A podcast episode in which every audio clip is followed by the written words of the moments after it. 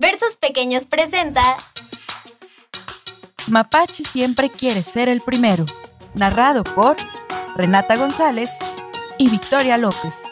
Autor Susana Isen.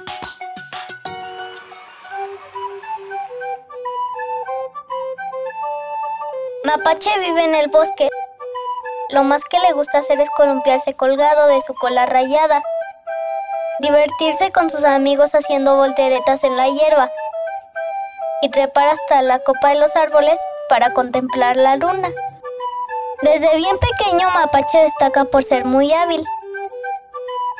A la hora de recolectar consigue la primera avellana.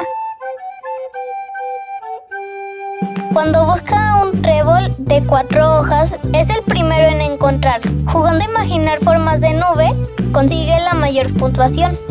Mapache casi siempre es el primero y muchos le miran con admiración. Cuando eso ocurre, su cola se eriza de orgullo. Con el paso del tiempo, todos conocen su mayor deseo. Mapache quiere ser el primero.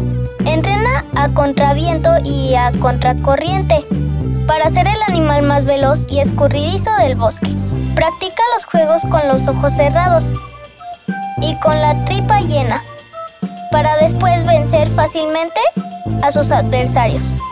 Trabaja duro de sol a sol para convertirse en el mejor. Un día llega al bosque un zorro forastero que congenia rápidamente con los animales de su edad. Mientras descansa a la sombra de los árboles, les cuenta historias increíbles. Más allá del río se encuentra la inmensidad del mar. Yo fui el primero de mi expedición en descubrirlo.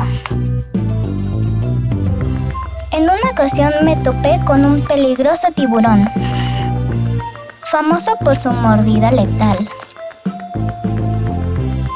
Nunca antes un mamífero de tierra ha vivido para contarlo.